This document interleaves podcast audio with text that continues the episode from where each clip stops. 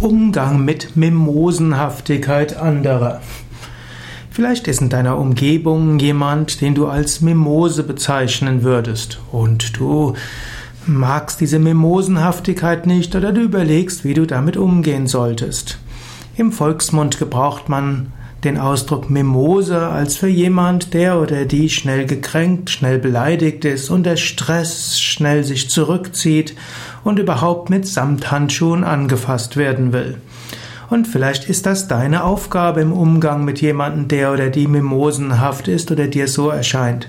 Vielleicht müsstest du lernen, Menschen, manche Menschen, insbesondere die, die du als Mimose bezeichnen würdest, mit Samthandschuhen anzufassen. Es ist gut zu lernen, unterschiedliche Menschen unterschiedlich zu behandeln.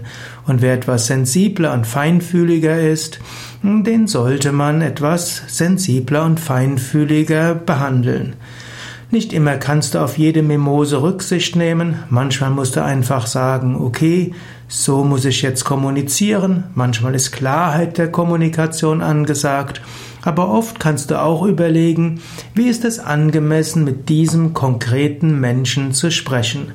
Und da gibt's diejenigen, die etwas äh, geerdeter sind, die etwas äh, grobstoff, grobstofflicher oder gröber sind und es gibt solche, die etwas feinfühliger sind.